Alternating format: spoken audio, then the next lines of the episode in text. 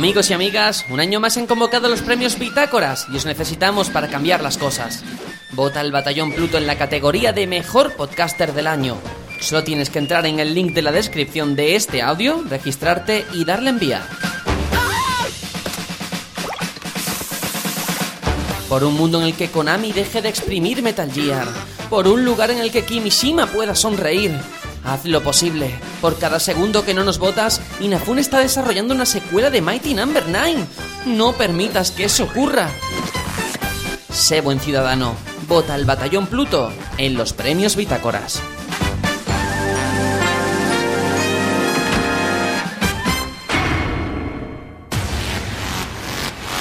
El Batallón Pluto.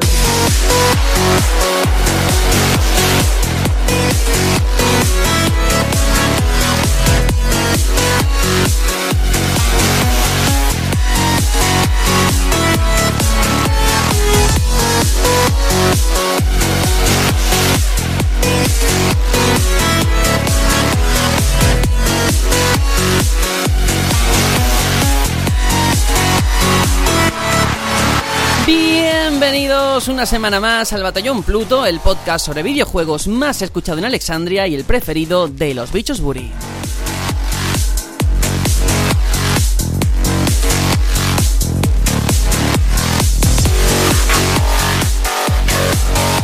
Esta semana ha tenido lugar la Barcelona Games World, el evento de videojuegos más importante en España junto con el de Madrid, aunque eso sí, las comparaciones son odiosas. Y lo digo porque a los que vamos a ir a la feria de la capital estamos un poco mm, dolidos o envidiosos por el nivel que ha tenido la de Barcelona. Novedades de primera línea, invitados como Katsuhiro Arada de la saga Tekken o Charles Martinet, la voz de Mario, y por supuesto el dios Hajime Tabata, que dio una conferencia sobre Final Fantasy XV y estuvo por allí dándose una vuelta.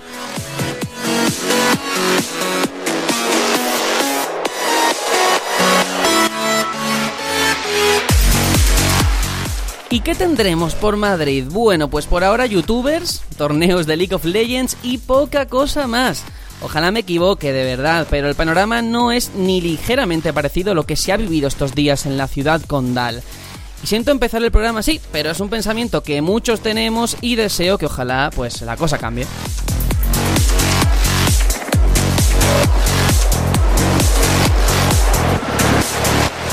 Eso sí, antes de terminar esta entradilla, esta presentación, quiero hacer mención y solidarizarnos desde aquí, desde el Batallón Pluto, con Mighty Polygon, el estudio indie que le han robado un portátil MSI, su, el único equipo que tenían para enseñar su juego, precisamente en la Barcelona Games World.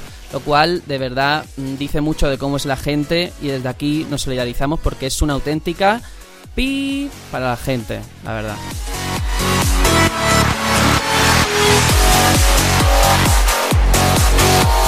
En fin, ya sabemos, hay de todo en el mundo, tristemente. Ahí lo dejo y doy la bienvenida a Hitor. Hola, hola. Hola, hola, ¿qué tal estamos? Muy bien, aquí de regreso. ¿Qué tal todo? ¿Qué tal? Bueno, tú también vas a venir a, a la Madrid Game Experience, que no sé si tú Sí. lo ves tan negro como yo. Uf, le han cambiado el nombre y yo creo que lo han fastidiado completamente. Con lo fácil que sería trasladar todo lo guay que hay en, Barcelona y traérselo para acá. Y sin embargo lo que nos van a hacer es, creo que cuando entremos por las puertas va a ser como un viaje en el tiempo al año pasado para ver lo que nos enseñaron el año pasado. Call of Duty, eh, Black Ops 3. ¿Qué es esto, por favor? Sí, a mí me ha dado muchísima pena cuando he visto la nota de prensa que hablaba de novedades y veo Mario, Mario 8, mm, Rainbow Six y me quedo, bueno, vale, League of Legends, si tú lo dices, bueno. A ver, al final lo que cuenta en estas ferias, por supuesto, es el buen rollismo, ¿no? Quedar con los amigos, pasarte pues un buen día, pero creo que podemos ofrecer mucho más. Es muy triste que haya pegado el, el estirón, ¿no? Con su paso a Barcelona y que aquí en Barcelona, Ujú. nos- en Madrid, perdón, nos conformemos con, con lo que tenemos. Sí, no sé si ahora irán cada año alternando entre una ciudad y otra o se llevará todo el protagonismo a Barcelona. Esperemos que no. Esperemos, esperemos. Bueno, también tenemos por aquí a Juanjo, otra semanita más. ¿Qué tal? Pues muy bien, hola, muy buenas a todos y, y nada, muy contento de, de estar otra vez aquí con todos vosotros. Pues sí, ¿cómo has llevado la semana y, y todas esas cositas? Cuéntanos. Pues muy liado, muy liado. Como ya os he dicho antes de, empezar a grabar, eh, estamos en la fiesta del pueblo. Estoy en, la fiesta aquí y, he sido sin parar, ir para allá, para acá, por cosas de, de mi cría, que está liada con la fiesta y, y nada, pues no paro, no paro. Un día a otro y hoy me he podido escapar para hacer el programa, pero no sin la discusión previa familiar de me tengo que ir y, tal, Todo por nuestra culpa. Bueno, el que no ha cumplido con sus obligaciones es Tony. Tony no está aquí, ha estado en la Barcelona Games World, se ha pasado muy bien. Nos ha conseguido una cosa muy importante que luego podréis escuchar. O sea que en el fondo se ha aportado. Le, le podemos permitir que no esté hoy aquí porque ha cumplido, luego lo veréis. Em, y también esta semana, esta última semana, hicimos una encuesta a través de Twitter rapidita, pues preguntando qué saga pues le gustaría a la gente que hiciéramos o dedicáramos para nuestro próximo especial. Y atención, el resultado después de más de 40 votos es ha ganado 32% más Final Fantasy, la gente sigue queriendo más Final Fantasy, seguido por un 30%, es decir, muy poquito, la saga Souls. Que ahí yo sé que Juanjo, tú también sobre todo, te gustaría, ¿verdad? Hombre, yo la verdad es que me encanta Final Fantasy, ya lo sabéis. Yo, bueno, si estoy en un podcast que se llama El Batallón Pluto, me tiene que gustar. Pero ahora mismo estoy con la saga Soul totalmente metido, tanto en lo, lo que es la serie directa como en lo secundario. Y, y, la verdad es que me, hubiera gustado mucho, pero bueno, el público es soberano y lo que digan ellos es lo que habrá que hacer. Bueno, algo se podrá hacer. Y luego un 20% otra, no es el juego otra, no existe ese juego, es eh, pues otra saga que no, nadie nos ha dicho cuál. Han votado, pero no nos han dicho cuál. Y por último, con un 18% Kingdom Hearts. Así que nada, ahí está, es un, simplemente un sondeo, no significa nada, pero el dato está ahí. Queréis más Final Fantasy, se os nota en la mirada. Pero bueno. Eh, yo nada más te, soy Sergio, presento esto y nada más que tengo que decir una cosita y es que el Batallón Pluto ya se escucha en Cantabria. Quienes estén por allí, bueno, pues que sepan que todos los domingos de 12 del mediodía a 2 de la tarde nos pueden sintonizar a través de la emisora Arco FM en el dial 103.2. Por ahí nos podéis oír. Y esto es todo, vamos con el sumario para contaros todos los contenidos del programa de hoy.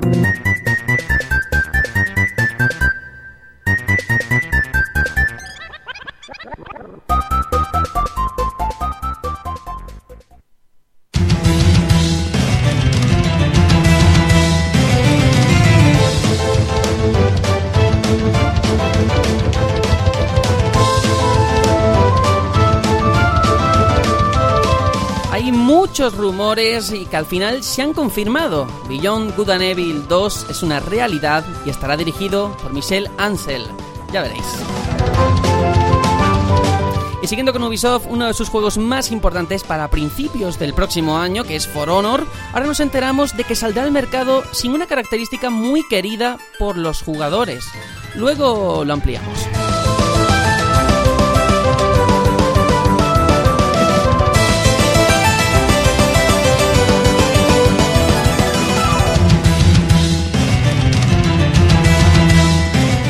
Hay más temas de interés y es que ¿sabíais que ya hay en producción una película de Gears of War? Sí, sí, sí, y su productor ha hablado. Hay más noticias, pero también un debate en el que planteamos si las secuelas son buenas para esta industria. Y quedaos hasta el final porque tenemos declaraciones de Hidetaka Miyazaki, padre de Dark Souls, que va a hablar en relación con las eternas comparaciones que hacen de su obra con Zelda. Esto y mucho más aquí, en el Batallón Pluto. ¡Comenzamos!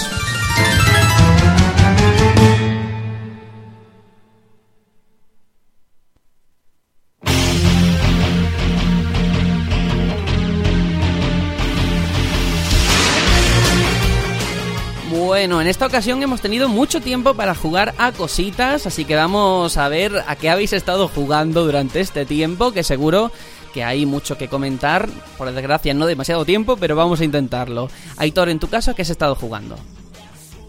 Pues para esta ocasión quiero rescatar un título que tenía ahí en, alerta, ¿no? Por si por si pasaba cualquier cosa y digo, pues lo voy a tener ahí en la reserva y es el momento de sacarlo. No quería despertar a la bestia, pero voy a hablar de Battleborn. Uh, muy bien, ¿eh? Hablando de Miyazaki, Saga, Souls. Está bien, está bien. Bueno, pues eh, lo primero decir que eh, no sé si recordáis una serie que había hace como 10 añitos, bueno, más de 10 años, en Cartoon Network, que se llamaba Samurai Jack. ¿Alguno sí, la recuerda? Sí, me acuerdo, me acuerdo. Bueno, pues al jugar a este Battleborn, eh, los gráficos que tiene este... Bueno, no los gráficos, sino las cinemáticas que usa este juego para contarte la historia, me han recordado muchísimo a, a ese estilo de juego, o a ese estilo de juego, a, ese- a esa serie. Y la verdad es que a mí no me acaba de convencer mucho, la verdad. No sé si a ti te gustaba Pues ese, ese- ese estilo. es un estilo bastante peculiar y de hecho para la gente que sea fan del manga, sí que es- esto está reconocido que el director artístico se inspiró mucho en el manga Berserk, ¿vale?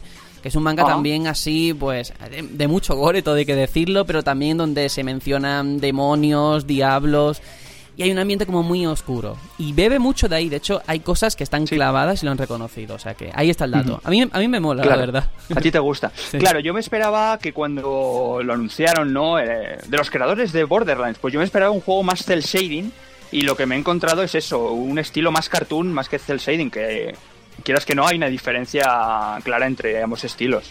Vale, y es eso, eh, no me ha acabado Aitor, de... mm, Quiero decir una cosa públicamente. Sí. Fíjate cómo tendré hoy la cabeza, ¿eh? después de tanto tiempo Sí. sin grabar.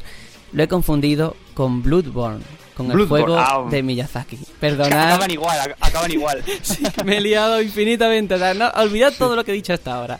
Aitor, ya puedes continuar, perdón. Sí. sí, pero me he quedado un poco pillado al principio porque digo, Miyazaki aquí no me, no me, cuel- no me, no me cuadra. Pero bueno, cuando, yo tiro para adelante. has dicho verse, yo me he quedado. digo- Sí, sí, sí, digo, que no tiene nada que ver, porque este es si mucho más happy, ¿sí? Digo, si lo ha leído Sergio, digo, pues lo habrá leído muy bien. Pero yo, yo, yo también he leído Berserk y, y no, y no. Ay, Dios mío, qué mal, Ay. qué mal empezamos.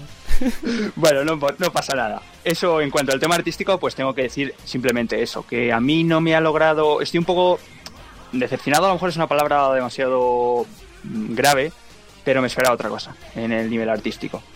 Pero bueno, luego eh, la campaña es lo que mm, he estado probando, porque sí es verdad que ah, cuando pillé este juego, porque ya lo pillé para de salida, lo pillé, lo reservé incluso. Y estuve jugando un poquito en online y no me acabo de convencer y lo dejé ahí en el ostracismo.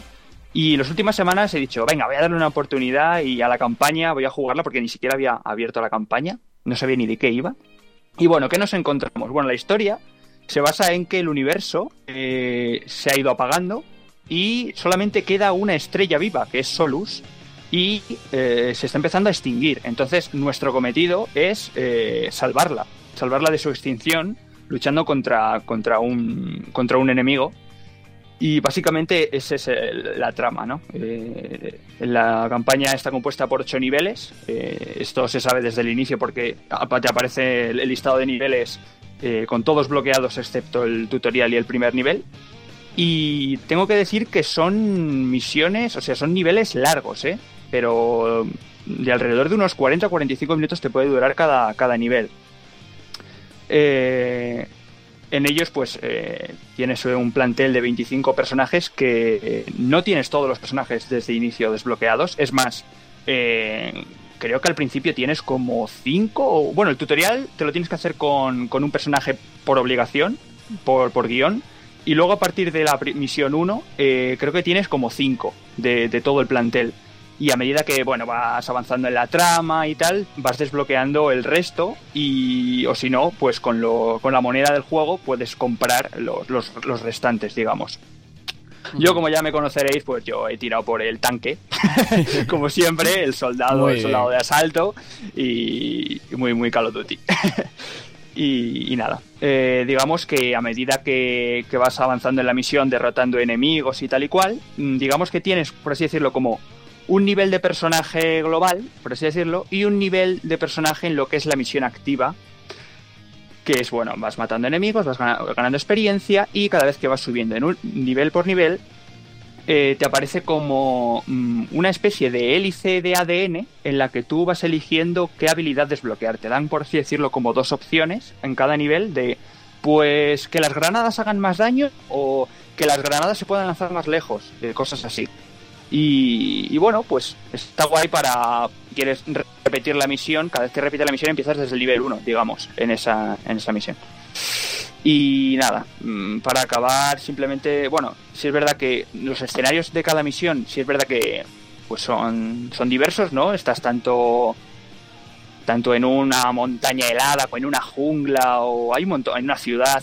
O sea, los escenarios en sí son diversos, pero a mí me parece como que le falta, le falta algo, le falta algo, a mí no me acaba de, llamar. No sé si es también por el estilo artístico o, no lo sé. Hmm. Eh, al final lo que más me gusta de estas misiones son los combates finales contra los bosses. Es lo más, lo más entretenido. Mm, si es verdad que está el tema de jugarlo cooperativo y tal, pero yo no he conseguido eh, hasta ahora jugar una partida con gente porque no sé por qué, a mí me parece que tengo la NAT moderada y no me encuentro partidas con ¿No nadie. será que no hay nadie? Pues incluso a lo mejor es por ¿eh? eso. No lo sé, la verdad. Eh, sí, he estado tocando tema de puertos y tal y cual y nada, es imposible poner la NAT abierta y no sé, los estoy jugando en solitario.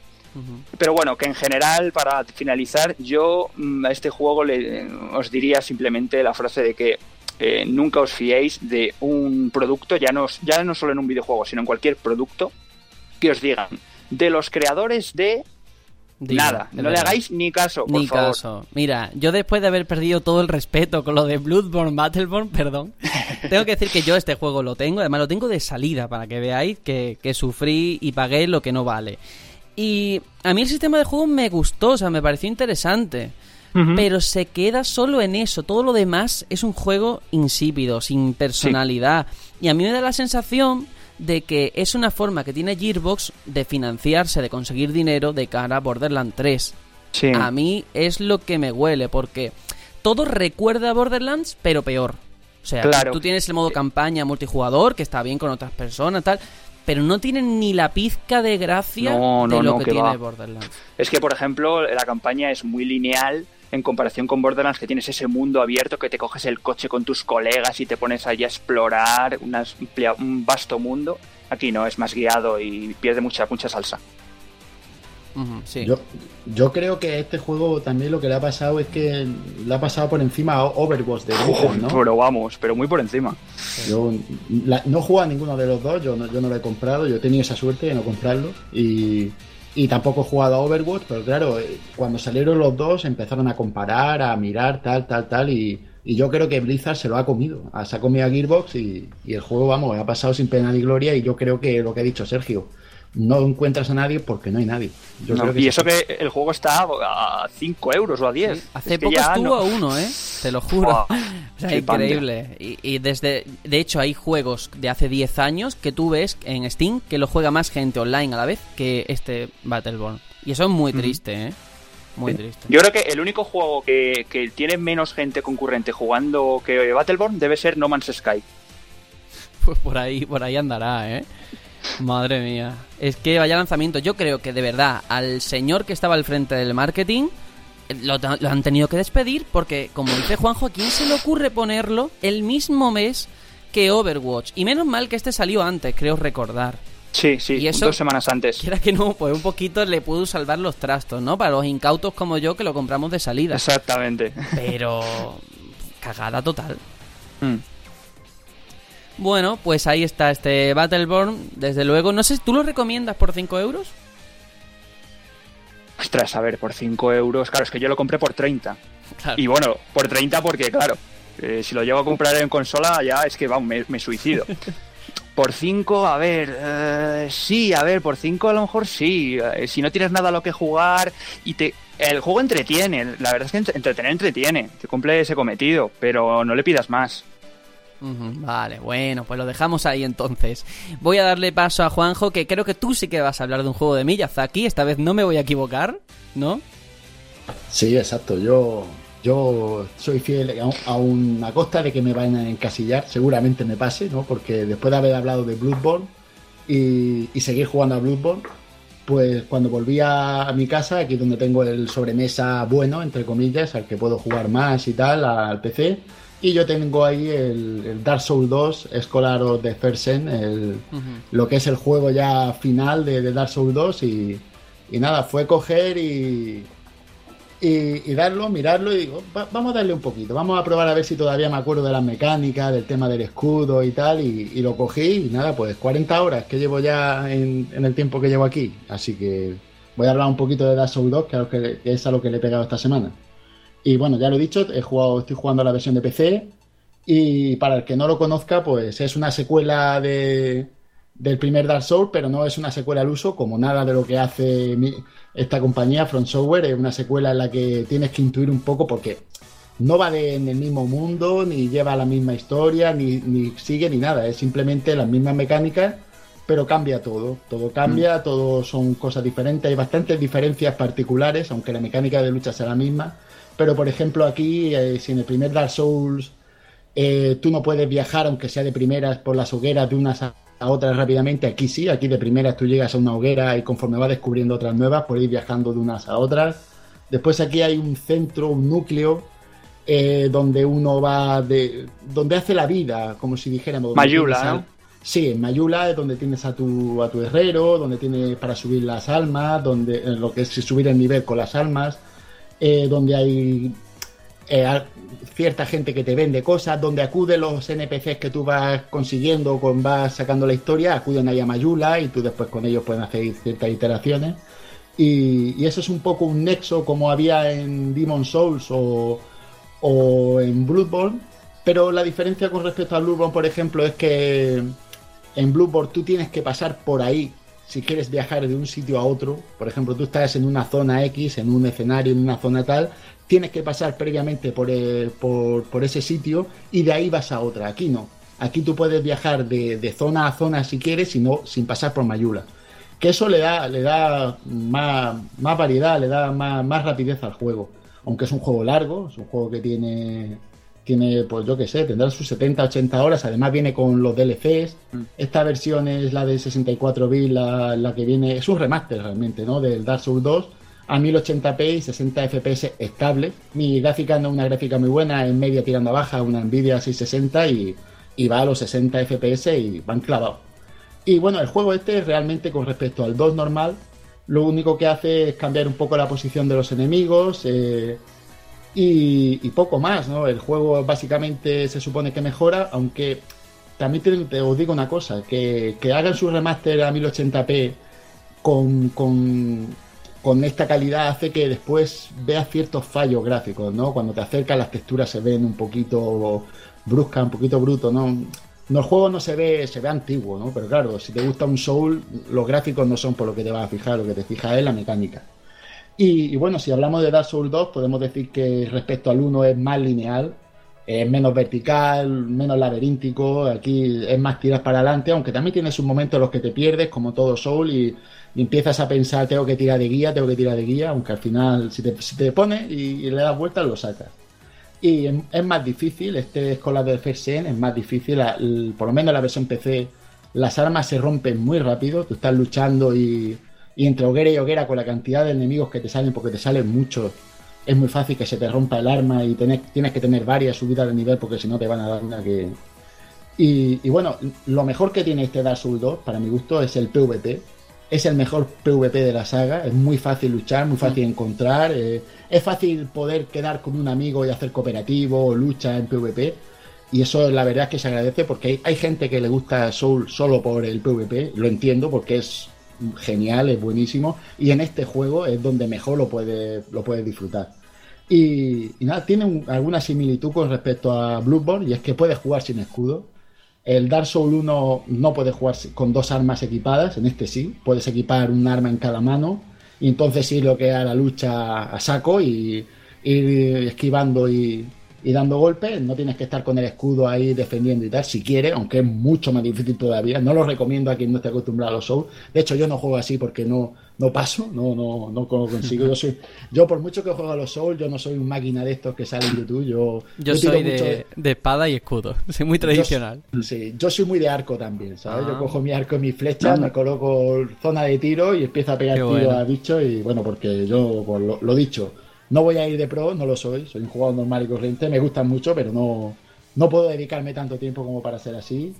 Y, poco más, ya os digo, yo mm, recomiendo este juego a todo el que le gusten los Souls, pero no recomiendo este juego como inicio a alguien que quiera empezar con un Soul.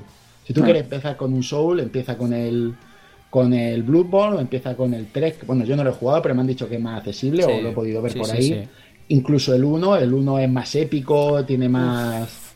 Yo para, para este- empezar el 1, yo diría que no, ¿eh?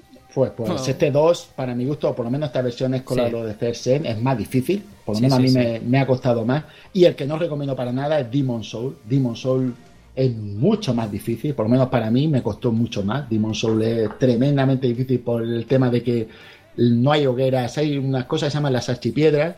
Y las archipiedras solo, solo te las encuentras cuando has pasado una zona entera al completo. Tienes que pasar una zona completa. Entonces, después de matar al boss, encontrarás la archipiedra, claro. Y Complicado. eso, claro, no tienes frasco de Estus, que son los que te reponen la vida. Tienes que ir con unas hierbas, que son las que te van subiendo.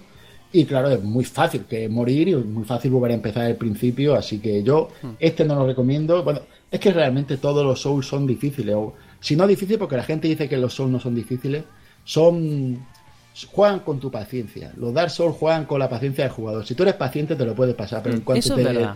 en cuanto te encabrones, como Eso es que es muy fácil, en Sí. cuanto te pongas en plan, esto me lo hago yo en un momento, te van a dar por todos lados y va o bajas los humos o lo dejas. De todas formas, sí que a los fans, fans de la saga Souls, sí que les pasa que este segundo, como tú has dicho, eh, peca de que las zonas pues no están tan bien conectadas, ¿no? De hecho, yo qué sé, hay un ascensor que tú bajas y te lleva a un volcán, ¿no? Y vienes de una zona que, que es un bosque y tú dices, pero que no tiene sentido, ¿no? No tiene esa, ese diseño de niveles tan mágico y tan bien elaborado que tiene el 1 y el 3. Pero yo no sé, a ti, Juanjo, de verdad, eso de que no estuvo Miyazaki en esta entrega, como se sabe, realmente a ti te, tú dices, oye, pues este juego es peor porque no está Miyazaki. Como en Bioshock 2, por ejemplo, no, está- no estuvo Ken Levine. ¿Tú eso lo has notado? ¿O es más el postureo, como puede pasar con Kojima, ¿no? Que parece que alguien tan grande que es intocable. No, se, se nota, se nota y, y quiero precisar Mm. una cosa. Este juego, para mí, este juego es un 9. Sí, Quiero decir que es el peor de los Souls, pero es que el peor de los Souls es un gran juego. fíjate. Sí, sí. Entonces, mm, es, ese es mi punto de vista. Se nota que no, no estuvo Kojima directamente implicado. Kojima se tiró a Bloodborne y. Kojima. Miyazaki. Uy, Ay, perdón, hoy perdón, estamos finos, Perdón. ¿eh? Es que has dicho, has dicho Kojima y Sí. se me ha ido. No te Bueno, preocupes. por favor, y bueno, lo, lo he dicho, que, que Miyazaki, mm, pues eso, no estuvo implicado directamente en este juego y se nota, pero y se nota Mm. en este tipo de detalle, ¿no? Miyazaki eh, se ve que es muy detallista y este juego le falta mucho más detalle, y, pero por eso no deja de ser un gran juego. Para mi gusto es un juego buenísimo, disfrutable 100% si te gustan los Souls y, y vamos, que lo recomiendo a todo el que quiera jugar un juego difícil o, o cuando menos complicado, que, que vaya, vamos, sin, sin pensárselo dos veces. Yo eh, tengo entendido que el tema de que Miyazaki no, esté, no estuviera en este proyecto se nota sobre todo en el tema de los troleos, por así decirlo, con respecto al 1, ¿no? Que aquí como que pusieron trampas de trolear por trolear, mientras que en el 1 eran más para que tú aprendieras, ¿no? Para enseñarte, ¿no? Para decirte, oye, no hagas esto y ya tenlo en cuenta para las próximas veces. Y que aquí eran como mucho más cabrona- cabroncetes, por así decirlo, los, los diseñadores. Y otra cosa muy importante que habéis dicho del tema del diseño de niveles, yo lo que tengo entendido, no sé si será leyenda urbana, es que este juego eh, lo tenían para X fecha y tenían, por así decirlo, como el mundo entero ya creado, pero no lo tenían bien conectado. Entonces tuvieron que ingeniárselas para poder sacar el juego a la fecha que tenían prevista y por eso está tan conectado, tan raro. Me suena, ¿eh? Yo eso también creo haberlo leído. Yo no sé si será así. Lo, lo que sí parece, por lo menos lo, lo que yo pensé en su día cuando lo jugué, cuando empecé a jugarlo y tal, es que parece como que cada zona la ha desarrollado un, un grupo distinto. Han cogido a grupos de gente y han dicho, venga, tú dedícate a esta, tú a esta, tú a esta. Pero al no estar todo mm, conjuntado, por lo menos eso pienso yo, a la hora de conectarlo, claro, después eso tendría. Han llegado y lo han conectado de, de aquella manera, o por Claro. lo menos eso parece. Pero decir de aquella manera en este juego no está hablando mal. Es decir, que no está tan bien conectado, hilado como Dark Souls 1, que si lo juegas es que es un juego perfecto. Dark Souls Sí. 1 tú lo juegas y Bueno, es... el, el cambio gráfico del 1 al 2 también hay que aplaudirlo, ¿eh? Sí, por supuesto, Hombre, eso claro. es lo que Y más lo, y- y lo de los viajes, que en el 1 hasta que viajabas, madre mía, qué engorroso. Claro, claro. Eso, sin Sí. duda. Bueno, pues lo tenemos que dejar aquí. Dark Souls 2, ahí está. La verdad es que yo también me, han entrado ganas de retomarlo, ¿eh? Y vengo del 3. Y yo voy a hablar de últimamente he estado jugando mucho al desarrollo patrio, a Zenith y ahora, del que voy a hablar, Aragami. Bueno, Aragami es un juego de un estudio barcelonés muy, muy pequeñito, de Lince Works, que venían de hacer un, un proyecto como estudiantes que se llamaba Path of Shadows, en el que, bueno, pues todos los conocimientos que cogieron con ese proyecto lo han volcado en este Aragami. Al fin y al cabo es como una versión 2.0 de, ese primer juego que hicieron. Y todo el mundo se refiere a este Aragami como el sucesor espiritual de Tenchu. Bueno, yo ya adelanto que no es así, eso no es necesariamente malo, pero yo sí que he agradecido una cosa nada más empezar eh, todo esto y es, ahora mismo, los desarrollos en España, lo sabemos por experiencia, hay de dos tipos. O los que tienen presupuesto triple A, que son poquísimos, Mercury Steam y, deja de contar, ¿no? Por, por Castlevania que hizo. Y otros, por ejemplo, el citado Zenith, que es un equipo de seis personas, no hay más. Entonces faltan desarrollos intermedios que se noten la calidad. Y aquí en Aragami, de verdad, me lo he encontrado. Un juego bueno, y ya está. No ha tenido un presupuesto detrás de la hostia ni lo necesita. Y en cuanto al juego, pues eh, para los amantes del sigilo es lo más importante. Aragami es el protagonista de la aventura, que es un espíritu de las sombras que tiene que obedecer a quien lo ha invocado. Entonces, bueno, la persona que nos invoca nos encarga una misión y, ya está. No puedo decir mucho más. De todas maneras, el argumento ya adelanto que es una excusa. No, como en los juegos de sigilo, realmente pasa a un segundo plano. Todo el protagonismo está en la jugabilidad, en el gameplay. Y es eh, 13 capítulos, así se divide la historia, que son 13 fases. 13 fases en las que tú partes de un punto A y tienes que llegar a un punto B. Pasando sin que te vean los enemigos o cargándotelos. Ahí está la gracia. Y a mí me ha gustado mucho, dura mm, entre 8 14 horas, mm, el movimiento de Aragami es muy lento, pero cuenta con una ventaja que hace que se diferencie de otros juegos de sigilo, a lo mejor a los que estamos acostumbrados. Y es que cuenta con magia, es decir, eh, hay un, sistema de progresión, rama de habilidades que tú puedes enseñarle a tu personaje, pues por ejemplo que te marque los enemigos o volverte invisible durante un corto periodo de tiempo. Y está guay porque el juego es ensayo y error, como en todo juego de sigilo, pero hay varias formas de hacer las partidas, de abarcar los enfrentamientos. Y luego encima, al acabar, hay una puntuación que con un rango, rango S, rango A, que según a la gente a la que han matado, no han matado, pues cuenta de cara a esa puntuación. Yo no sé si conocíais vosotros este Aragami. ¿O no? Eh, lo conocía, pero de muy recientemente. No he seguido el desarrollo, me he enterado hace poco de su existencia.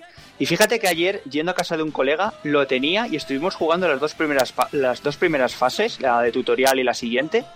Y me quedé gratamente sorprendido, ¿eh? Por, por las mecánicas que, utiliza con el tema de la luz y la oscuridad. Sí, ahí voy, porque el otro gran punto tan importante de este juego es que Aragami, el personaje, es un espíritu de las sombras. Entonces, eh, digamos que todas las habilidades que tiene se recargan al estar en la sombra, que es donde los enemigos pues es más difícil que te vean. Mientras que, por ejemplo, hay candiles, hay pues farolas, que si pasas por al lado esa luz te quita todo el poder y te deja al descubierto. Entonces tienes que tener mucho cuidado e irte moviendo por los rincones donde hay sombras. Están muy elaborados, los mapas están de verdad muy bien construidos, el diseño de nivel es genial. Y me recuerda a Dishonored en ese sentido. De hecho, la habilidad mm. primordial que hay que utilizar sí o sí si quieres ganar las fases es teletransportarte de sombra a sombra. Y de hecho, el punto negativo que yo tengo con este juego es que me pasa como en Dishonored, que yo siempre acababa usando dos poderes. O sea, había 500, pero realmente a efectos prácticos los que interesaban eran dos. Y aquí me ha pasado igual. Pero bueno, ahí está. Y luego a nivel gráfico es precioso, un estilo cel shading genial, con identidad propia, todo muy japonés, con las pagodas, con todos los templos y tal. Y quizás a lo mejor conforme avanzas mm, sí que todo termina repitiéndose, los mismos templos, las mismas skins de los enemigos. Pero bueno, más allá de eso, de verdad, el juego creo que está muy bien, muy divertido y igual que a la gente que le guste los juegos de sigilo es increíble, de verdad, increíble. ¿Mejor que Metal Gear Solid? Hombre, es diferente, ¿no? Y depende de qué Metal Gear me hables. El 5, el 5. sí, sí. ¿Pero, ese juego de sigilo? Sí, hombre, sí, hombre. Eh, de hecho, para mí, a día de hoy, el mejor juego de sigilo en cuanto a jugabilidad es Metal Gear Solid 5. Así lo digo, ¿eh? Este es que es otro rollo, es más pausado, eh, no tienes a lo mejor tantas opciones en ese sentido, pero a mí me ha divertido mucho. Y siendo un juego que lo ha hecho además un grupito muy chiquitito de aquí de Barcelona, no es porque sean españoles ni mucho menos, pero es fantástico, de verdad. Fantástico. Yo tengo una pregunta, a ver si has recaído en eso. Cuando, cuando hablan los, los personajes, eh, no sé si Mm. hablan en japonés o es un idioma así tipo Mizna inventado de... Sí, "Oh, sí. Yo creo que yo creo de verdad que es un idioma inventado. O sea, no es japonés, japonés. Cogen palabras a lo mejor de un lado, de otro. Y sí que en ese sentido, de hecho, la tipografía que se utiliza, uf, me parece a mí que desentona en conjunto. Es un ¿Verdad?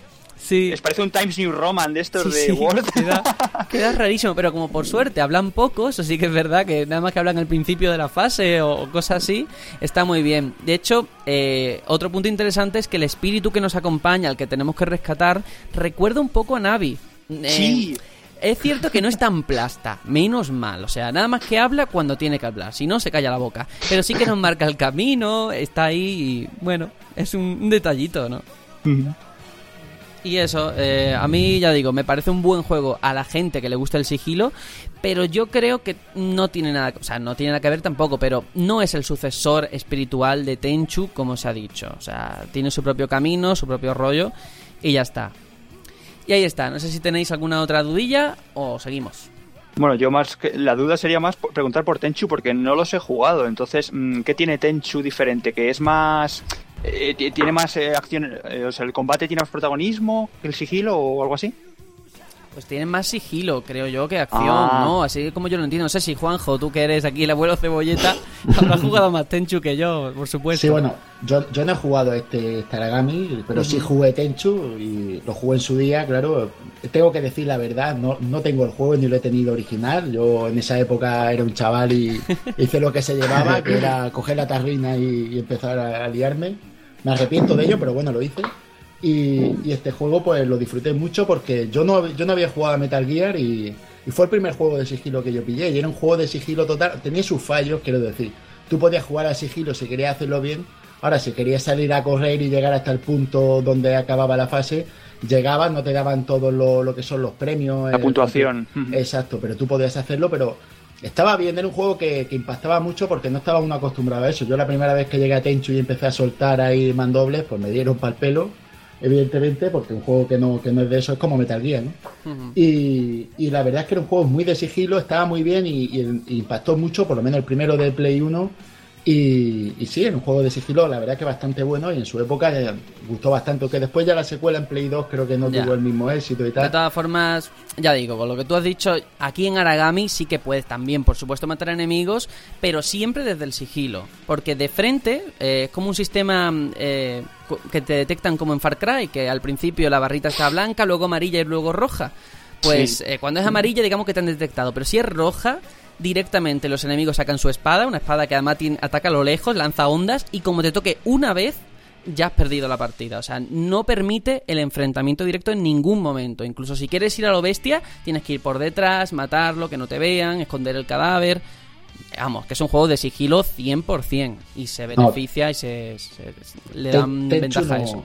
Tenchu no era así. Tenchu era más Claro. bien de un poco de estrategia, ¿no? Vale que era sigilo, pero tú lo primero que hacías era ensayo y error. Tú llegabas y ibas viendo dónde estaban los enemigos, llegabas, veías que había uno por un sitio, observabas la zona, no había sitio para parapetarse. Volvías para atrás, buscabas otra zona y era un poco de ir tanteando. Y no, no era como tú me has dicho, ¿no? Y, y podías cargarte un rival y te lo habías cargado, te ibas corriendo y, y ya esperaba que la cosa se calmara y ya podías volver por ahí. O... Aquí hasta ven el cadáver si está en el suelo o escuchan un ruido, todo hay que tenerlo muy en cuenta.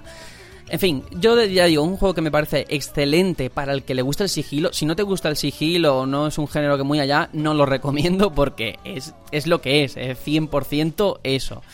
Y ahora, si os parece, vamos con la actualidad porque hay mucho contenido y muy interesante.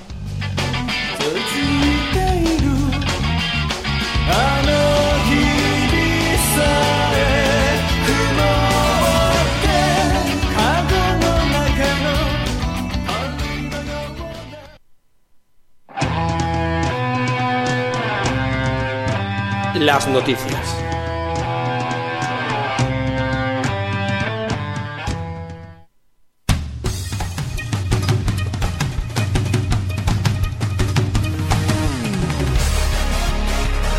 Y vamos con la primera de las noticias que tiene Ubisoft como protagonista y es que por fin se ha confirmado que Beyond Good and Evil 2 está en desarrollo. Esto era un rumor, pero vamos, a voces lleva años ya diciéndose y por fin hace unos días Michel Ancel, el desarrollador y creador de Rayman, pues publicaba un par de imágenes en Instagram que ya sugerían que la secuela del, título de, de, culto prácticamente 2003 ya estaba en marcha y ahora ya se ha confirmado por fin.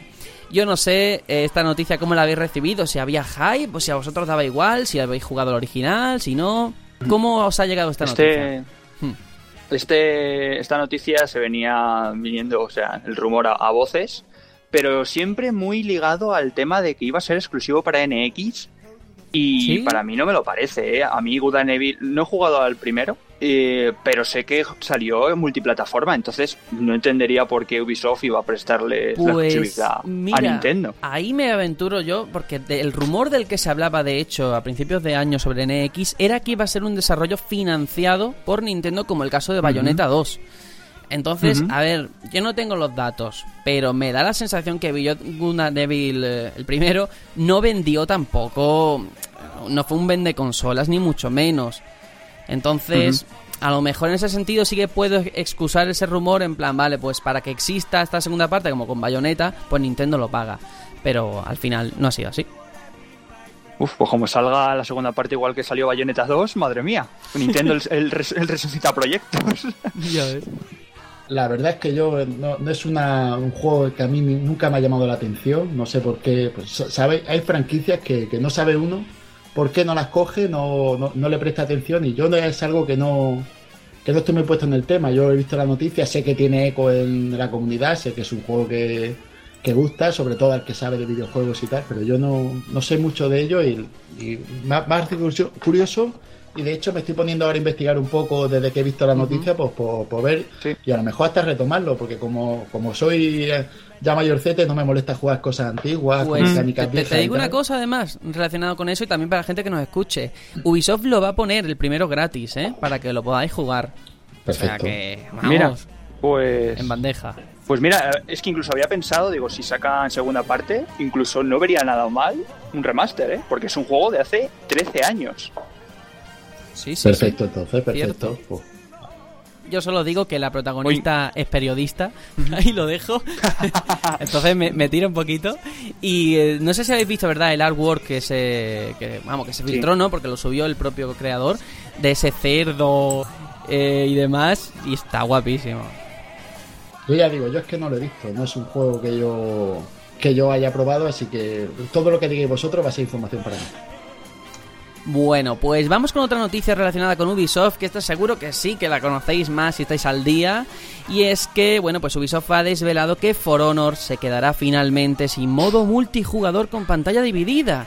Esta, esta característica ya se había anunciado hace unos meses, pero han subido un vídeo en el que pues el productor del juego ha hablado sobre los resultados de la alfa y ha dicho lo siguiente sobre esta cancelación. Esta semana decidimos quitar la pantalla partida. Era una característica que nos encantaba, pero cuando vimos lo que era necesario para tener cooperativo online, resultaba crítico tomar la decisión ahora para pulir todas las características hasta un nivel de AAA y garantizar la mejor experiencia posible. Bueno, a mí me ha fastidiado porque ya sabéis que yo soy muy fan de, jugar en casa y tal, el cooperativo local. Pero bueno, no sé, Aitor, tú que jugaste a la alfa, pues si tus sensaciones serán las mismas, si esto es un punto negativo de cara a tu compra o, qué.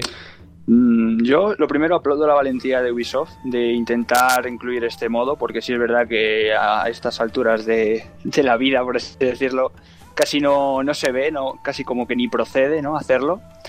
Eh, yo pienso que este, este, tipo de modos también está más eh, ubicado en, en consolas, ¿no? No lo veo tanto en, en PC, el tema de la pantalla dividida y de conectar un mando, otros mandos y el teclado y tal. Yo lo veo más para tema, tema, tema consolas.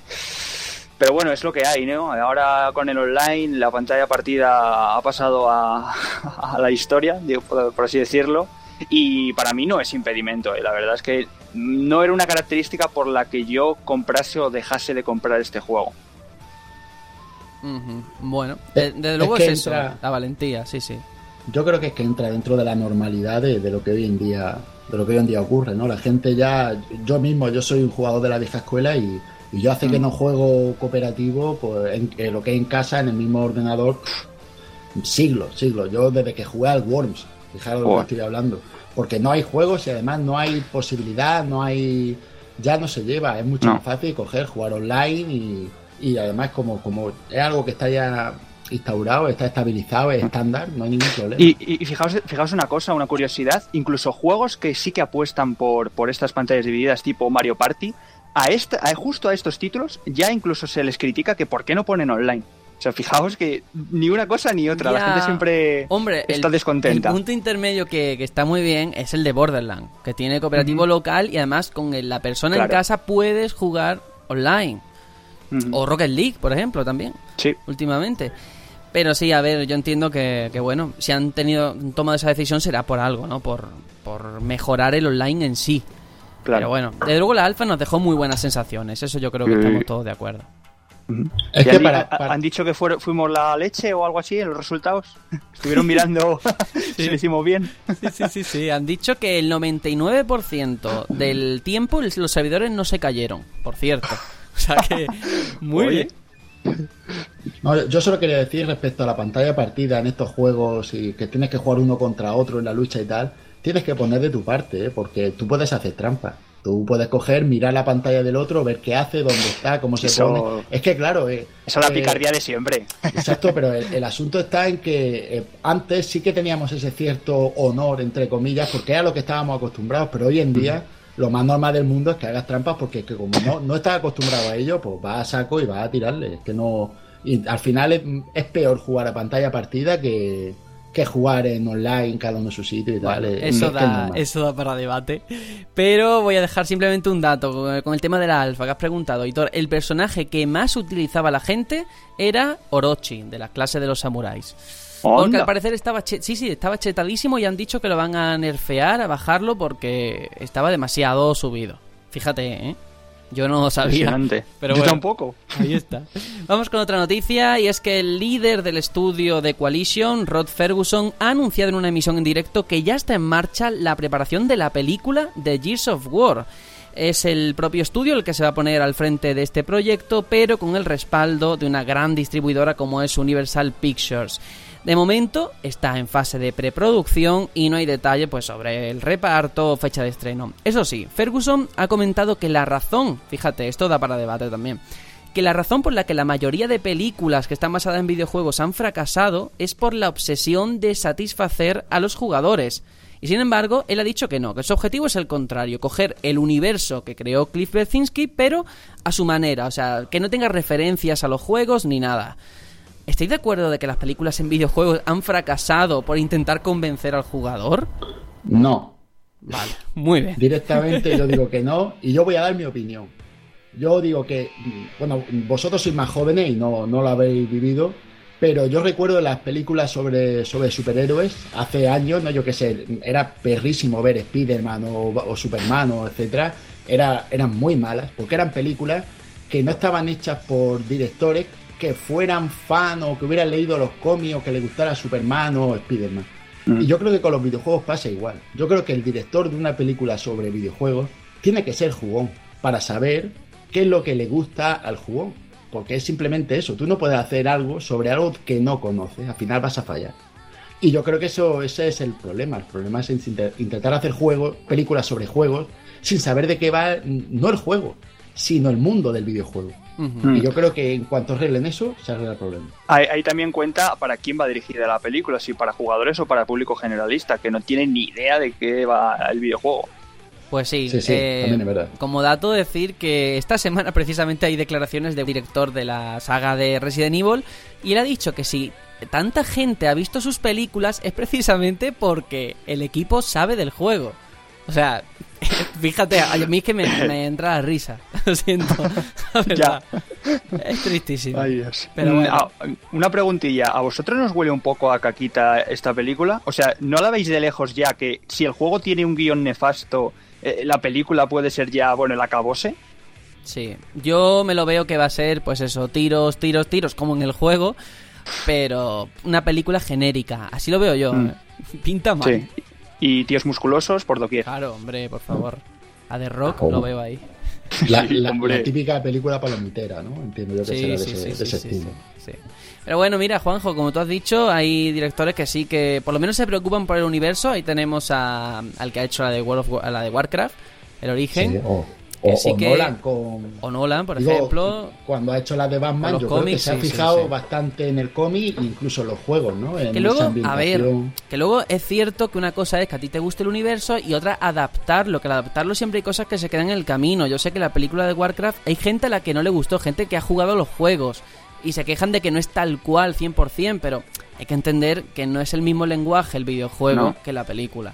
Como el libro y la película. Es Efectivamente. exactamente igual. Efectivamente. Es que es difícil resumir en tan poco tiempo. Gente que ha estado jugado, jugando cientos y miles de horas, ¿cómo le resumes tú a esa persona en el espacio de una película el, el sentimiento que ha vivido? Es imposible. Directamente imposible. Bueno, pues dejad que os cuente ahora una cosa muy curiosa que ha pasado esta semana, eh, para que veáis los videojuegos, eh, la capacidad que tienen. Ha salido al mercado Forza Horizon 3. No sé si estáis al día. Este juego de conducción para One, muy bien. Tiene un sistema que se llama sistema Drivatar o Drivatar, que lo que hace es que la inteligencia artificial aprende de los jugadores y te la puedes encontrar por los escenarios cuando no juegas en línea. Entonces a lo mejor yo me puedo encontrar a un bot eh, que ha aprendido 100% los movimientos de Aitor, ¿vale? O sea, tal cual. Y además está... Como el antiguo coche fantasma, ¿no? Sí, De- de efectivamente, efectivamente. Pero además de una forma muy, muy lograda que a lo mejor no eran en ocasiones ni capaz de distinguir si es una persona o es la inteligencia artificial. Porque copia hasta los errores que tenga, o si toma siempre la misma curva, lo, lo aprende. Pues bueno, em, en, Reddit, en Reddit ha salido una noticia muy interesante y es de un chico que contaba lo siguiente, este es su testimonio. Estaba cruzando la costa dentro del juego cuando ve un nombre de Xbox Live que hacía tiempo que no veía. Era mi amigo Drew. Por desgracia, Drew falleció hace cerca de un año, él tenía solo 19 años. El caso es que veo su Drivatar, me pongo inmediatamente a su espalda y le reto a una carrera. Era bastante surrealista, como si estuviera jugando de nuevo con él en la Xbox. Fue agridulce, pero es solo una razón más para amar este juego. Gracias por devolverme este momento con él. O sea, es bonito porque jugó con su amigo, aunque no fuera su amigo, ¿no? Claro. Y, y eso me da que pensar, ¿no? El tema de la, de la identidad y de la el- tu presencia en un mundo persistente online, ¿no? Claro. Es muy Sí, curioso. bueno, pasa también como, como la cuenta de Facebook de una persona que ha fallecido, Efectivamente. que queda ahí para, no sé, tipo homenaje, están ahí sus fotos. También es parte también de la familia de que decir lo queremos o quitarlo, por favor. Ese es el asunto. A ver, yo tengo que decir que lo estabas contando, Sergio, y se me han puesto los vellos de punta, ¿eh? No, parecerá una tontería, una, No. una, una No, no, no, no. Yo Para nada. ha- entiendo ha sido- es algo precioso, ¿eh? El precioso. poder volver a, a revivir el momento con un ser querido perdido eh, gracias a un videojuego habla de, de lo que esta industria puede llegar a hacer y, lo- Sí, sí. y- y- y el sentimiento que te puede llegar a, a- a afectar, ¿no? Porque algo, yo qué sé, era- Sí, sí. lo acabas de contar y yo te digo, me estoy Y emocionando. ha pues vas a emocionarte más porque no es el primer caso. Hubo otro hace ya un tiempo de un chaval adolescente que perdió a su padre porque, bueno, pues falleció de una enfermedad. Y entonces un día estaba recogiendo en el sótano todas las cosas que tenía, todos los cacharros y encontró la Xbox, ¿vale? La enchufó y tenía dentro un juego de carreras y se encontró que tenía el fantasma de su padre dentro. Y entonces todos los días él jugaba a ver si era capaz de vencer a su padre, porque era buenísimo. Total, le llevó un mes, dos, mucho tiempo. Y el día que lo que estaba consiguiendo, que estaba al lado de la meta, el tío dijo, mira, no voy a hacerlo, porque es la única manera, el único recuerdo que tengo de mi padre Claro. en el juego. Y dejó, Le se dejó ganar. Sí, sí, se dejó ganar. O sea que es muy bonito, la verdad. Es precioso. Eso que acabas de decir ahora mismo, tú piensas en ese, en ese muchacho, cómo, cómo amará su consola ahora mismo por lo que le da. Le está dando un trozo de su padre. Eso es increíble. Sí, sí. Sí. Incluso no está al mismo nivel, pero recordáis aquello que hizo Nintendo con Iwata de dejar su Mi para todo aquel que lo quisiera utilizar para Sí, Smash o para sí, cualquier sí, cosa sí. para que estuviera ahí en la comunidad. Es que es, son gestos, la verdad, son preciosos. Pues sí, ahí está esa noticia. Mm, Es una cosa más ¿no? que tienen los videojuegos, una gran virtud. Y que gracias a Dios la tecnología lo permite. Y ahí está. Vamos con otra noticia. Esta además viene muy bien para el debate de después. Y es que Neil Druckmann, el director creativo de The Last of Us, pues ya ha dado detalles sobre una posible secuela. Según ha indicado el propio director, actualmente se encuentran trabajando en un gran DLC que dé por cerrado Uncharted 4 y cuando terminen con ese DLC se van a poner a trabajar en la segunda parte del juego. Em, esto ya se sabía, lo han dicho ya varias veces. ¿Hay ganas de The Last of Us 2 o qué?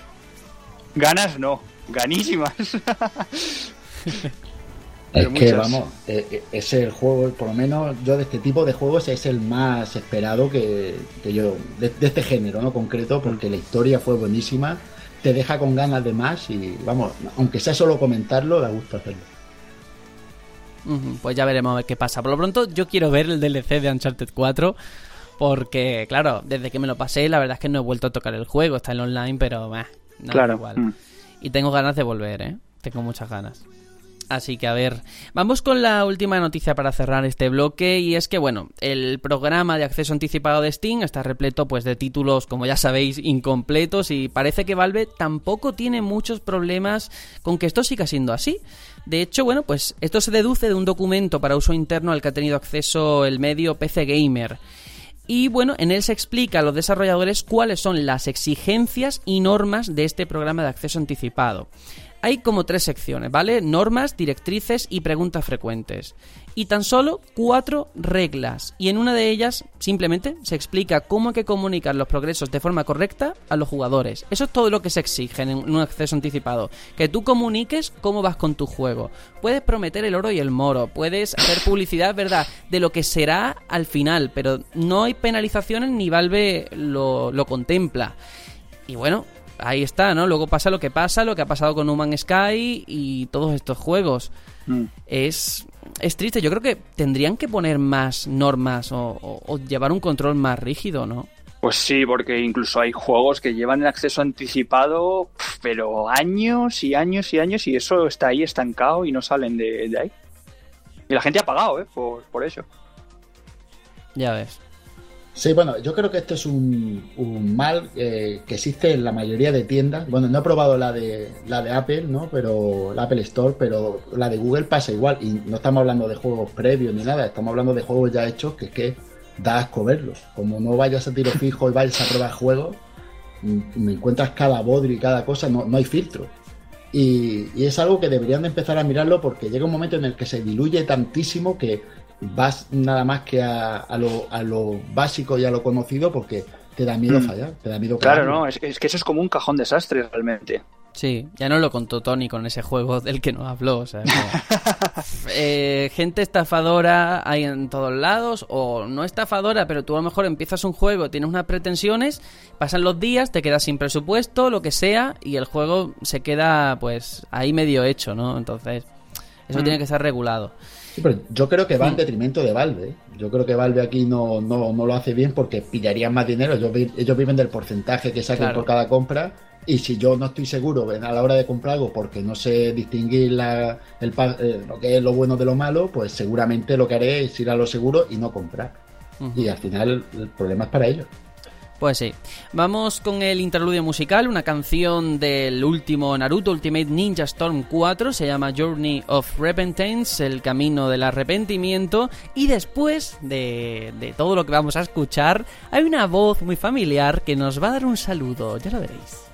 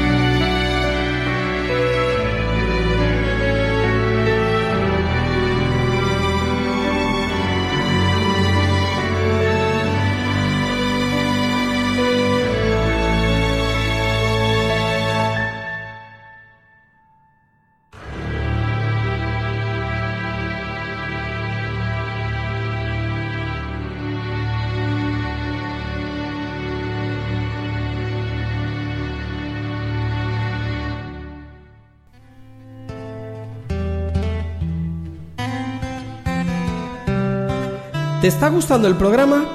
Puedes seguirnos cada semana en iBox, iTunes y en nuestra web elbatallonpluto.com. Y recuerda que puedes mandarnos un mensaje a nuestra cuenta de Twitter, arroba el batallón Pluto, a la página de Facebook o al correo info arroba elbatallonpluto.com. Leeremos todos los mensajes y si enviáis algún audio, aparecerá en el próximo programa. Únete y sé parte de este batallón.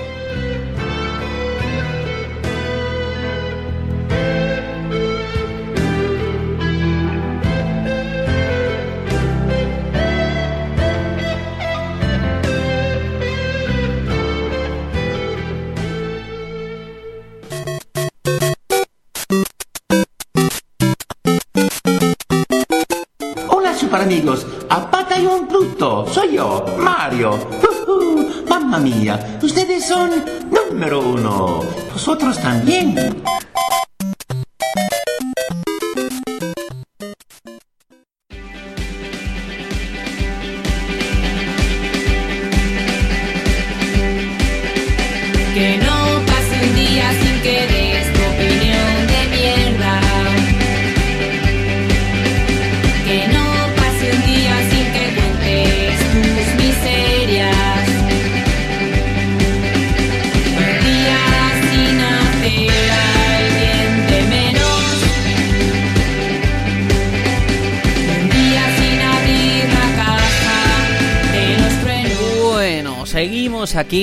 Ahora toca la opinión de mierda, la sección en la que pues traemos un tema aquí, lo ponemos sobre la mesa y debatimos sobre él. Esta semana además tiene mucho que ver con la noticia de antes del futurible de Last of Us 2 y es que las secuelas, la hay las queridas secuelas, ¿son buenas para la industria o no? Aitor, ¿estás a favor o en contra de las secuelas?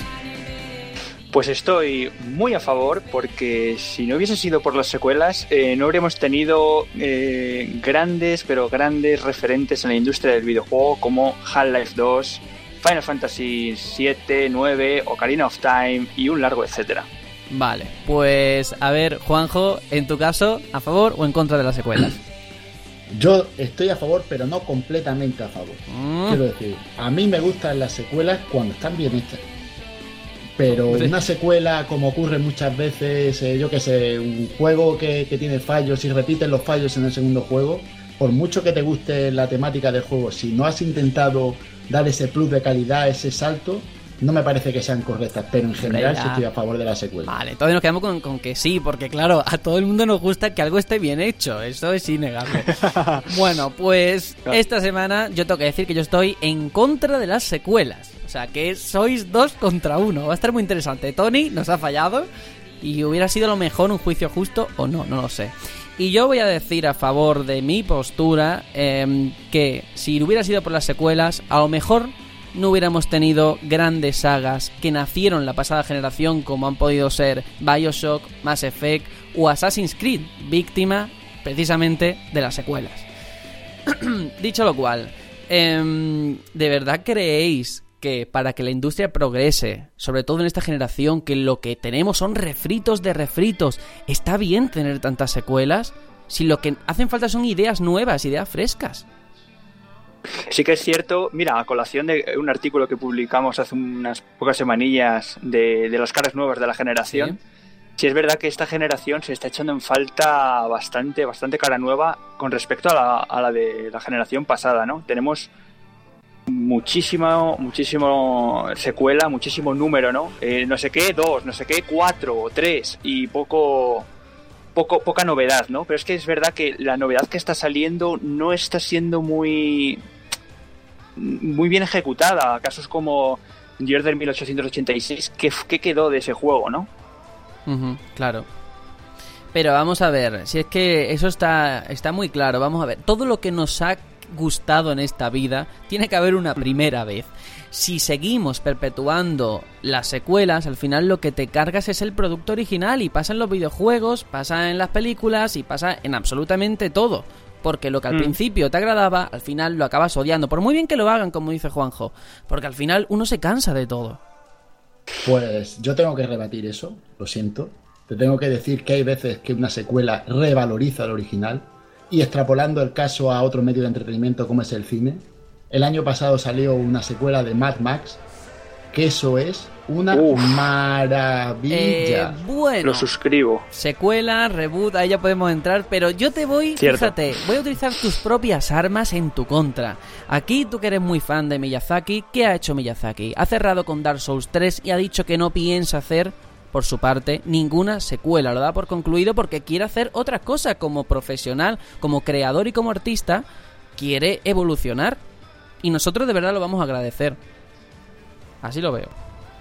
Sí, tienes toda la razón en que no está mal innovar. Una cosa no tiene que ver, no, no, no interfiere con la otra. Innovar está bien y secuelas de juegos están bien. Yo jugaré a todos los Mario Kart que hayan en el mundo, porque desde el 1 hasta el 8 me gustan Mm. todos. Y cuando salga el 9, seguramente lo jugaré. Y cuando Sí. salga el 10, lo jugaré. y Pero cuando salga el Juanjo, 11, lo Juanjo, jugaré. eso es trampa. Eso es como decirme que tú esperas la siguiente secuela de Final Fantasy. Final Fantasy, cada juego es independiente. Mario Kart, mm, igual. O sea, está muy cogido Claro. con pinzas. Bueno, eh, que los Final Fantasy son secuela. mm, De, ¿Secuela de qué? Claro, efectivamente, no son secuelas. A eso me refiero. Y Mario Kart tampoco lo veo yo secuela. Depende del término que utilices, ¿no? Pero yo en- entiendo más juego con utilizan una el mismo historia. nombre. Claro, Mm. efectivamente. Sí, por ejemplo, el caso, por ejemplo, de Watch Dogs, ¿no? Tan, tan vilipendiado, pero por ejemplo, Watch Dogs, el primero, pues salió como salió, ¿no? Pero a ver esta segunda parte, ¿cómo sale? Y, a ver, ¿lo consideramos secuela? Porque no va a utilizar ni el- la misma ciudad ni los mismos protagonistas. Hombre, pero el tema es el mismo, a lo mejor el mismo universo, no sé, Eso Watch sí. Totos, como, como Es- lo llamamos. Eso sí, pero mira, incluso puede ser que eh, una secuela sirva para, como ha dicho antes Juanjo, incluso en el caso de Assassin's Creed 2, a mí me parece un salto brutal de calidad respecto al 1 y creo que es con el que se queda la gente. Eh, Sí, no, so- no pero solo con se, ese, se eh. podía haber quedado ahí, ¿no? En el 2 y no en el 3, en el 4. Claro, nu- nunca sabemos hasta dónde puede dar de sí el esti- estirar una saga, ¿no? hasta dó- dónde rompe, ¿no? Digamos. Eh, el jugador también necesita mm, un control, ¿vale? Una serie de, de lanzamientos programados. No puedes bombardearlos con la misma licencia todos los años, porque al final se quema, al no ser que te llame FIFA o Call of Duty, que son casos aparte. Mm, Ahí está, y de hecho eh, he puesto el ejemplo antes de Dark Souls, te pongo el ejemplo de Bioshock, que Ken Levine también salió, eh, salió escaldado de todo el tema de la industria AAA y dijo adiós. Y os voy a dar motivos de peso de, de secuelas que salieron mal. Dragon Age 2 fue horrible. Zelda 2, mm, bueno. Devil May Cry 2. Es que Resident Evil 5 y 6. O sea, hay muchas. No podéis defender eso. Assassin's Creed 3. Puedo Sergio. seguir así, ¿eh? Sergio, una persona a la que su saga favorita es Final Fantasy y va a salir el 15 y está que no puede porque quiere jugarlo, no me puede decir que las secuelas Juanjo, no son mira, no son los suyos. Me acabas de dar, me acabas de poner en bandeja. La- el único juego, los dos únicos juegos de Final Fantasy que han tenido secuelas han sido Final Fantasy X con 10-2, que fue un mojón, os lo digo, mojón, y Final mojón. Fantasy XIII, que tuvo otras dos secuelas que también es insufrible. Los dos únicos casos que han tenido secuela han sido terribles. Eh, yo normalmente, por norma general, siempre hay eh, excepciones, ¿no? Pero las secuelas están para sacar el dinero, para utilizar un nombre. Y ya está. Amigos. ¿Y tú pi- piens- piensas que Uncharted 4 no es el mejor de la saga? Sí, pero antes hemos tenido que pasar por otros que a lo mejor pues no estaban tan bien, ¿no? La versión de Vita, el juego de Vita, eh, ahí estaba. Y, y- y no te ha El merecido la pena, Ah. no te ha merecido la pena el camino hasta llegar al 4, ¿no? Hombre, sí, a lo mejor mi bolsillo no, no lo sé. Pero ahí está, yo creo que, que eso, las secuelas, en su justa medida como todo, ahí sí que podemos llegar a un acuerdo, pero decidme de verdad si en este 3, en el siguiente, vosotros no esperáis nuevas IPs como jugadores. Lo estamos deseando. Hombre, ese Horizon, vamos. Hombre, claro. Yo es que creo que Pero luego, por ejemplo, no tienes Resident Evil cosa con la 7 otra. y también. Porque se entiende como un reinicio. Así. No se llama. Bueno, así. Mm, claro, también tienes God of War que no tiene número. Es que lo de los números también es un poco confuso, nos confunde también a nosotros, ¿no? Porque eh, parece que God of War pues va a ser como un reboot, pero ves ahí a Kratos padre, entonces mm, no es un reboot, Sí, debería ser mira, el 4. yo- y luego ves Resident Evil que es el 7, pero Claro. quieren hacer como un eh, regreso a los orígenes, entiendo. o sea, nos Mira, lían. Yo me guío por el sistema que me obligan a utilizar en el medio en el que estoy. Yo la palabra secuela, de hecho, la tengo prohibidísima, que es una palabra que está instaurada y que todos conocemos. ¿Por qué? Porque secuela se entiende, según la RAE, eh, como algo dentro de la misma historia. Entonces, claro, si Resident Evil no tiene nada que ver con el anterior, pues no es una secuela. O Final Fantasy, ¿no? Eh, podemos entenderlo así. Pero mira, voy a dar otro dato de peso y aquí voy a sacar los trapos sucios de, de las conversaciones privadas. Y es que Tony por WhatsApp nos puso, fíjate, los nominados a los Fan and, Serious, ¿no? El festival este que se organiza. Y todos los juegos eran Dark Souls 3, Uncharted 4, Watch Dogs 2, Mafia 3, Dishonored 2, eh, Battlefield 1, Gears of War 4, en fin, todos secuelas, todos los juegos del año. ¿Y qué dijisteis vosotros? ¿Os quejasteis de esa situación? Yo no Jaque me mate. del Dark Souls 3. Jaque ¿eh? mate. No, no me, no me quejaré en la vida del Dark Souls 3. Eso yo no lo he dicho. Y si lo he dicho, re- me arrepiento ahora mismo de mis palabras. No, hombre, hay que reconocer que, joder, aunque sean secuelas, pero son juegazos, ¿eh? Son, vamos, eso no se puede negar. Pero sí es verdad que eh, hay un síntoma de que eh, no sé qué está pasando, que lo que sale de nuevas, tipo The Order o, o Quantum Break, no ha logrado calar en el público como Assassin's Creed, Bioshock o cosas de la generación pasada. Puede ser que la industria se haya acomodado, que para ellos salga muchísimo más rentable continuar Claro. una saga que, Sí. que empezar una. Al final es que una IP nueva es un riesgo que no todas se pueden, no, no todas pueden asumir.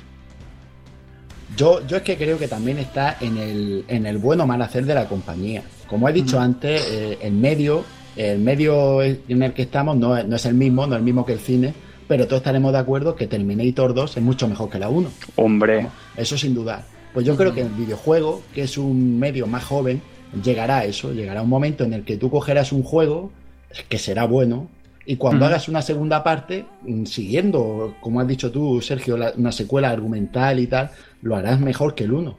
Y, y eso es algo a lo que estamos abocados porque el- a la gente le gusta repetir las cosas que le gustan, ¿no? Eh, Claro. en, en todos los ámbitos de la vida. Y, y pasará. Pasa que ahora mismo el medio está en. Estamos en un cambio muy importante, ya se está viendo con el tema. está de- madurando. Exacto, y, pero lo veremos, seguro que lo veremos. Pero como jugadores, no sé vosotros, a mí me da miedo. O sea, si mañana salen los de Rare diciendo que van a hacer un nuevo Conker, yo me echo las manos a la cabeza. Perdonad. Yo también. Perdonadme, un Banjo Kazooie, no sé. Pero porque Rare no es Rare. Vamos, eh, lo que ha quedado de Rare, ¿eso que Mm. Eso son cuatro personas que es como yo que sé, un grupo de música de estos de ahora de hace Bueno, 20 pero. años, O, Rayman, antes de que saliera Origins, la gente decía un nuevo Rayman. Pf, pues fíjate, o Sonic, un nuevo Sonic, por favor. Un nuevo Sonic a estas alturas de la película que, que le han hecho todo lo mal que lo podían hacer. Eh, yo entiendo que para el jugador una secuela ya de por sí tiene unas connotaciones negativas. Y es normal. Hay casos y casos, ¿eh? Mm, porque si anunciaran el año que viene Bloodborne 2, vamos. Yo creo que tú serías uno de los primeros en pillártelo, ¿no? Pues sí, lo, lo entiendo, lo entiendo. Al final yo creo que es la situación en el momento preciso en el que anuncias una secuela. Y cómo viene dadas de la anterior, de la que precede. Sí. De hecho, aquí hemos hablado hoy de Beyond and Evil 2, eh, el triplete histórico de L3, que al fin y al cabo fue Final Fantasy VII otra vez, y, y Shenmue 3, ¿no? Sí, Eh, sí. En ese sentido lo entiendo perfectamente, pero... Bueno, y, y de las Guardian, que es de una secuela bueno. realmente Sí. espiritual, digamos. Pero bueno, Sí, sí, es verdad. Eh, Pero yo de verdad me, me lo pregunto porque no sé la respuesta. Llegan, por ejemplo, este año los GOTI, ¿vale? Lo hacemos nosotros en enero, ¿vale? ¿Tú consideras igual, aunque uno intenta ser objetivo, los pones en la misma balanza o para ti ocupan el mismo lugar una secuela que una IP nueva? sí, yo por sí. supuesto. Para mí es un juego, tanto uno como otro, 100%. Yo es que Sergio, me cuesta, me cuesta. ¿Qué juego te compraste hace poco que te vi en Twitter? ¿Era de, de Witcher qué? De Witcher. Sí, The Witcher 3 que no he jugado a ninguno de los anteriores, o sea, no me he guiado Yo por la condición... Claro, no, no hemos guiado por la condición de secuela. Sí, pero es que es el mejor de los tres. Y no se Claro. hubiera llegado al 3 si no hubiera habido un The Witcher Claro, 1 es que y un también- The Witcher 2. Y es totalmente, argu- argumentalmente hablando, totalmente seguido. No, incluso, a ver, eh, el tema de que el tema de que haya continuaciones también sirve a la propia al propio estudio para mejorar sobre sus ideas. Demon Souls era muy primitivo y fue necesario para que Dark Souls sea lo que es hoy en día. A la gente, a los, a lo- a los trabajadores les sirvió pues como un portfolio, ¿no? Como saber eh, y, y es- a- a- hacerse experto en lo que estaba haciendo. De, de hecho, en este caso concreto, eh, From Software quiso seguir con la franquicia Demon Soul, es decir, Dark Souls hubiera sido Demon Soul 2 si Sony lo hubiera dejado. Lo que pasa es que al- la franquicia, al ser de Sony y From Software quería hacer a multiplataforma, eh, tenían los derechos y no se los dejaron, pero hubiera sido secuela. Vale, y vosotros no creéis, porque yo creo que en todo hay siempre un punto intermedio, por mucho que nosotros aquí forcemos el debate y es normal. Hay grandes juegos sin secuela, Eternal Darkness, eh, Legend of Dragoon, ¿no? Por ejemplo, De las sofás. de las sofás. De momento. Bueno, de momento, de momento. Pero yo creo que el sistema más democrático que podría hacerse de cara con el tema de secuelas y secuelas no es que la gente lo pida, que la gente lo pida, lo demande y ya está, porque ha funcionado el crowdfunding de Shenmue 3 o ahora Beyond Good and Evil 2, Ya. porque la gente lo pide. El problema es cuando no se pide y te lo dan de comer como si fueras un perro, ¿vale? Y te dan pues la comida todos los años, venga, pam, pam, pam, para que te cebes. Call of En, Duty. en eso te doy la razón. Claro. En eso te doy la razón porque eso es así. Yo, por ejemplo, estoy seguro de que, de que a cualquier que haya jugado Bloodborne eh, querría un segundo Bloodborne, pero ya, mañana. Pero, pero, pero no es Pero porque Juanjo, lo piden, te, no te porque se lo pregun- dan. yo te pongo en esa te- tesitura. ¿Tú prefieres un Bloodborne 2 o un nuevo juego de Miyazaki? Si nada más pudiera eh, desarrollar uno ahora mismo, ¿qué preferirías tú? Yo lo que diga la Momiyazaki, acato. Y si Miyazaki hace una encuesta en Twitter, ¿qué, ¿con qué te quedarías? ¿A qué votarías? con lo, con lo que diga él, acato. Chiquillo, yo creo que dirías una nueva IP, porque es así. ¿Es Miyazaki se presenta a las elecciones de mi pueblo y lo voto. Miyazaki se presenta a presidente y lo voto. Miyazaki eh, se tira un peo y lo huelo. Bueno, mira, señores, eh, esta semanita vamos a poner una encuesta, ¿vale? A raíz de este debate para que la gente se anime, preguntando si la gente está a favor de la secuela, sí o no. Eh, vamos a tenerlo en cuenta, la semana que viene diremos los resultados y si nos ponéis algún mensaje explicando por qué habéis elegido una opción u otra, lo leeremos y bueno, si nos mandáis un audio igual, info arroba el lo colgaremos aquí porque es un tema que nos podemos tirar dos Además, horas. te, te Sí. voy a dar el, el- el- el dato final y ya con esto, si quieres, cierras. Sí, hombre. Si no hubiera si no hubiera secuelas, no estaríamos ahora mismo hablando de cuándo va a salir leches Half-Life 3. Ya está, señores. Vale, pues eh, así, para terminar, te digo yo, Malve, ¿cuántas veces ha hecho una tercera entrega, una secuela? Nunca, pues ya está. Adiós.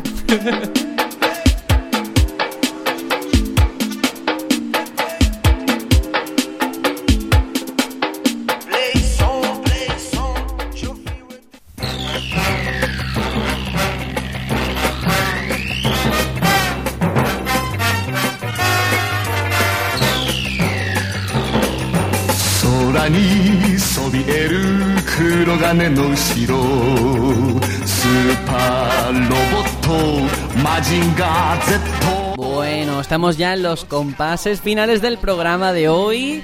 Eh, no sé, Aitor, ¿qué te ha parecido todo? El debate al final ha quedado muy ahí, ahí. Yo me he defendido bien, dos contra Muy bien.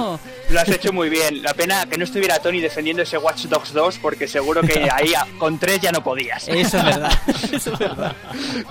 No, pero muy bien, muy bien. Me ha gustado mucho el debate y nada, espero ya que la semana que viene que sea un poquito más libre por, por mi parte porque han salido cosillas muy guays, pero por falta de tiempo no he podido jugar a esa demo de Record, ha salido Gears of War 4, Mafia 3, es que han salido unas cosas Gears y que War van lo a tengo salir, Sí, sí, sí. Muy bien, pues sí, seguro. La semana que viene además pinta interesante por todos estos contenidos que te has comentado y seguro que es noticias que nos dejan loquísimo. Y eso, Juanjo, que nos despedimos también. Pues nada, no, yo solo quería irme, es que hemos acabado hablando de, de Miyazaki y tengo que decir lo último que ha salido de Miyazaki, lo siento, ya, ya lo sé, voy a ser encasillado, pero es que me da igual.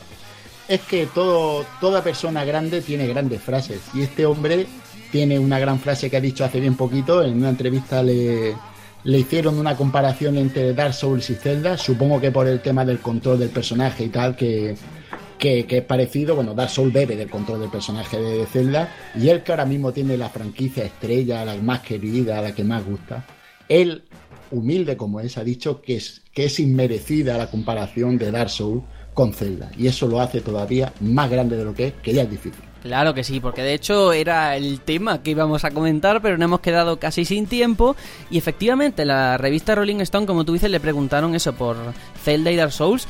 Y yo estoy de acuerdo también con él. No veo tanta comparación, ¿no? O sea, No, no. ¿No tiene es que ni siquiera, ni siquiera de géneros. O sea, estamos comparando un juego de rol, como es Dark Souls, con una, un juego de acción, aventura y puzzles, como es Zelda.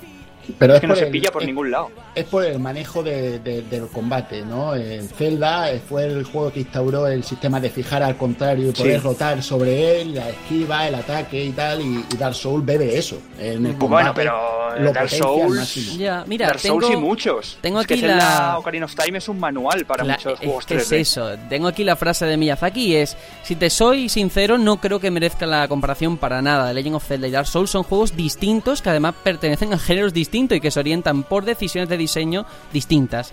No tienen que respirar los mismos ideales. Si hay parecidos, probablemente sea, como ha dicho Aitor, a que Zelda se convirtió en algo así como un manual para los juegos de acción 3D. Y es que es así, o sea, es que no hay más. Por mucho que busques, no es como Darksiders y Zelda, que la comparación es evidente.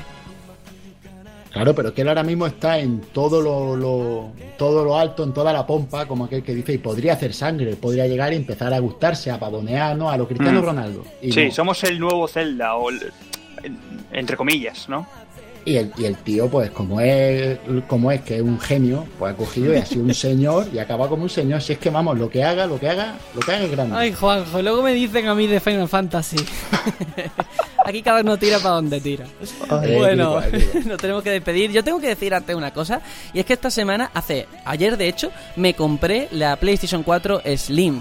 Yo tenía mi Play normal de 500 GB de la primera jornada y Game se le ha ido la pinza muchísimo. Hice un plan renove a 100 euros y después lo ha rebajado a 50. O sea, por 50 euros yo he cambiado una consola que me expulsaba los discos, se calentaba muchísimo, hacía ruido y tenía 500 gigas a la nueva- al nuevo modelo que tiene un tera y consume menos.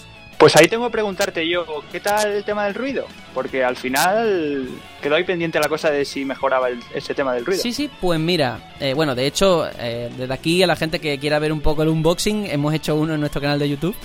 Y he estado jugando mucho, mucho al Naruto Ninja Ultimate Stone, del que hemos puesto la canción. En disco lo tengo precisamente. Y he estado, pues yo que sé, como 10 horas del juego puesto, entre que lo he dejado ahí y me he puesto ya a jugar.